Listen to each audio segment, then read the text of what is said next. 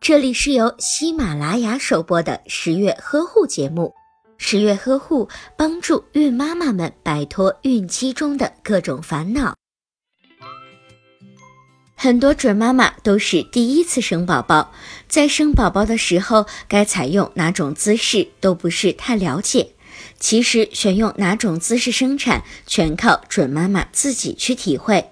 分娩的姿势有很多种，今天我们为大家介绍的分娩方式为侧躺式。侧躺式的方法为孕妈妈侧向躺着，蜷缩背部，准爸爸可以帮助把产妇的一只脚抬起来。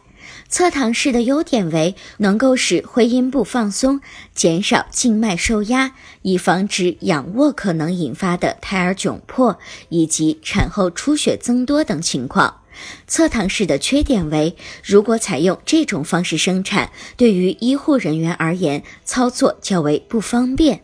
如果您在备孕、怀孕到分娩的过程中遇到任何问题，欢迎通过十月呵护微信公众账号告诉我们。